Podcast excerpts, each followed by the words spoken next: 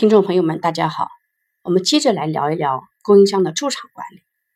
上一回我们讲的是谁来管的问题，接下来讲是谁谁来管管什么的问题。人、机、料、法、环是最基本的管理元素，用鱼骨图法进行具体问题具体分析，找到因果关系。比如人员就包括供应商的直接员工和间接员工。管理他们的按时到位和加班工时控制，还有协调驻场人员与供应商之间的合作。机器包括主要的生产机台和测试设备，还有辅助生产的模具、夹具及其配件等。物料包括 BOM 的主生产物料，还有辅助生产材料、耗材以及半成品、成品的库存控制、报废品的控制等。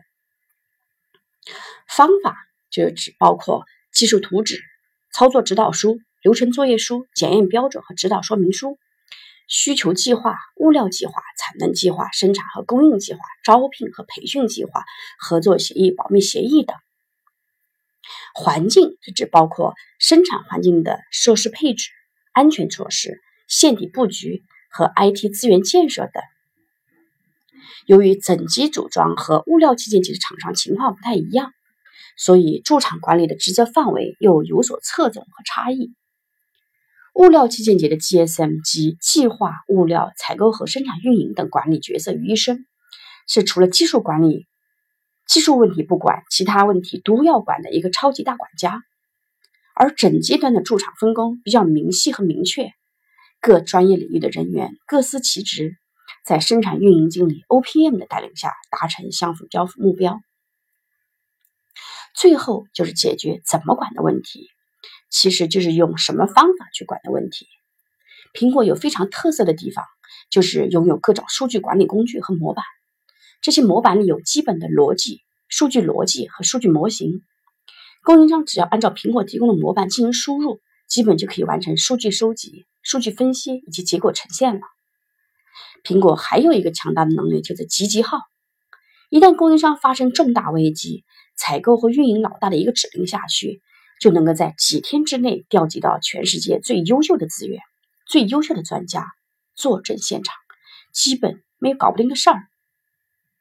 任何成功的企业一定是具备着关键三要素：人才、战略和执行力。而苹果在这三方面尤其出色。最最重要的就是，苹果拥有一大批全世界最优秀的人才。苹果驻场人员最常用的管理方法就是目标导向的差异检视法。所谓目标导向，就是用目标去驱动业务运转，用数据建立模型驱动绩效，根据具体可量化的目标设计出一系列数据表格和模板交给供应商使用。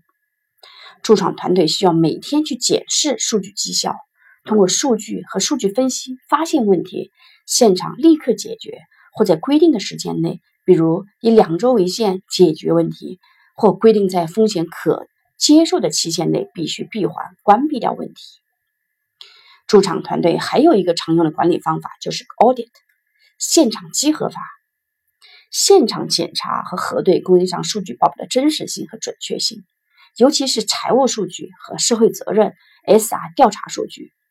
一旦发现欺骗或故意造假，会重罚供应商。苹果是我所知道的最注重细节的公司，管理极其细化和精准。正是由于这种专注、精细和精益求精的精神，才造就了一个伟大的商业帝国。如果听众朋友们需要了解更多关于如何进行供应商驻场管理的，欢迎垂询，我们有中国最优秀的专家团队为您提供服务。